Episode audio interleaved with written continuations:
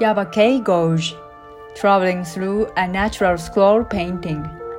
Yabakei Gorge includes a number of exotic rock formations created from the erosion of a lava plateau, offering the visitor panoramic views of cliffs, caves, and waterfalls. This mystical terrain has become the subject of legend and player as well as a place of fascination for writers and artists. The thousand year old Buddhist sculptures and stone gardens throughout the landscape are linked together by a succession of stone arch bridges.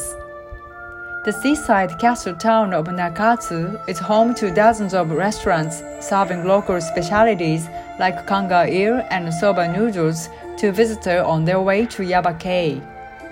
From Nakatsu, the route passes through the sacred Mount Hachiman with its massive rock formations, the spectacular Rakanji Temple, and Kyoshuho Cliff, before reaching the Morimachi district in Kusu, said to be Japan's smallest castle town.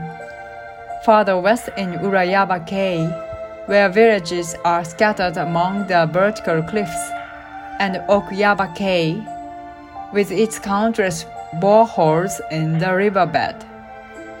The opening of Bungo Mori Station in the late 1920s significantly improved access to the area.